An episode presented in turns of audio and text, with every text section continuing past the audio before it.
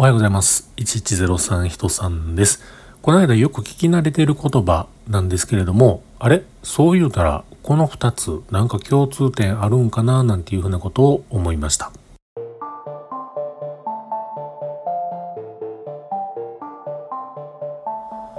ということで今日も話しさせていただいております。1103と書きまして、人さんと言います。よろしくお願いします。あの言葉とこの言葉似てるやんみたいな。そうなんです。今日はね、そんな話をちょっとしようかなと思って収録をしてみました。えー、その言葉というのはですね、ハッシュドという言葉です。ハッシュドほにゃらら。何が頭に出てきますでしょうか？僕一番初めはね、ハッシュドポテト。そうです。マクドのね、朝マックとかについてる、あの、ポテト。ちょっとなんか、俵型違う小判型のあのポテト。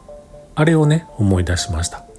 で、この間、ふとした時に、ハッシュドビーフいうのがね、頭に出てきて、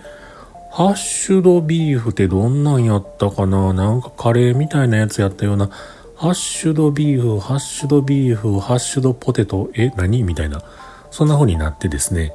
で、このハッシュドというのが頭についている、その後ろについているその言葉、ビーフなりポテトなりで、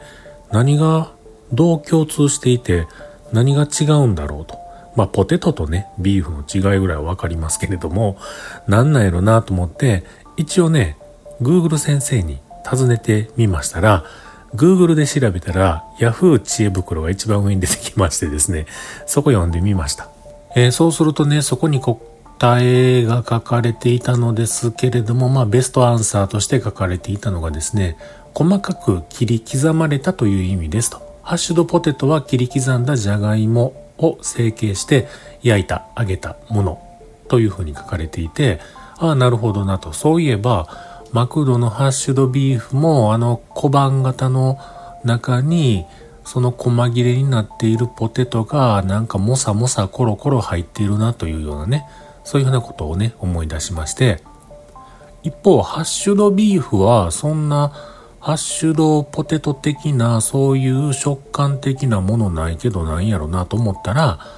あの、これはね、そのビーフ、牛肉、お肉を薄切りにして、で、それを使って料理をするという、そういう意味でのハッシュドビーフだそうです。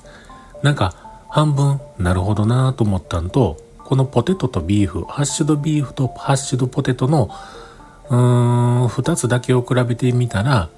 なんかその、細かく切り刻んだというものの、なんかちょっと違うような、どうなんやろうなというちょっと不思議な気持ちになったんですけれども、まあまあこの Yahoo 知恵袋の答え以外にもですね、えやっぱり細かく切り、違う違う、細かく刻まれたみたいなことが書いてあるので、そうか、やっぱりそうなんやな、なんていうようなことでね、一応納得をしようと 思ってます。うん。まあ、ハッシュドポテトは僕好きなんですけれども、ハッシュドビーフは好きかと言われると別にそんな好きでもなくて、どっちか言うたらカレーの方がいいのかな、っ